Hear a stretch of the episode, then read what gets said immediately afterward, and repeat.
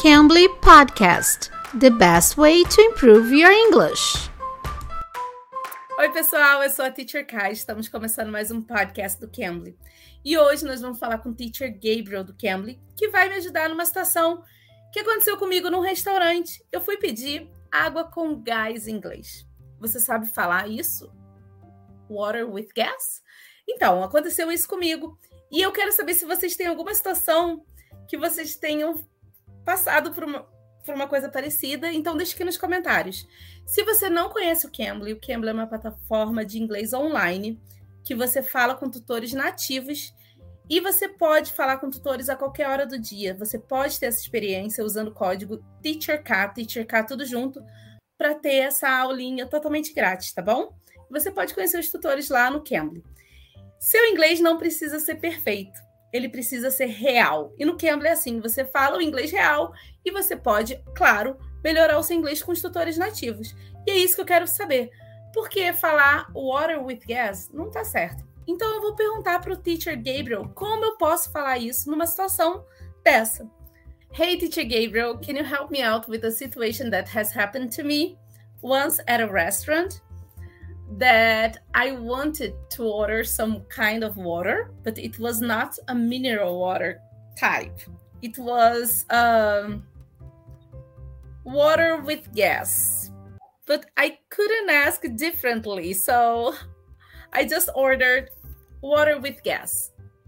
So, how can I order that? Mm-hmm.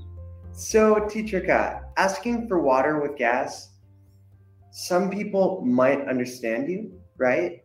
But the way that you ask for that beverage is by saying, I would like some sparkling water.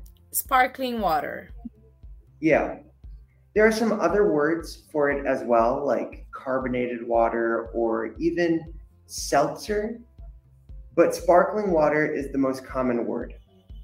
Okay, so would a native speaker understand me if I said water with gas? Or not all of them, for sure?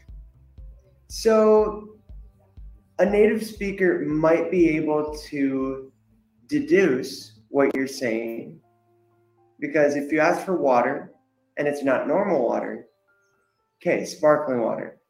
But they might not all understand in the beginning, you know, right on the spot. Ok.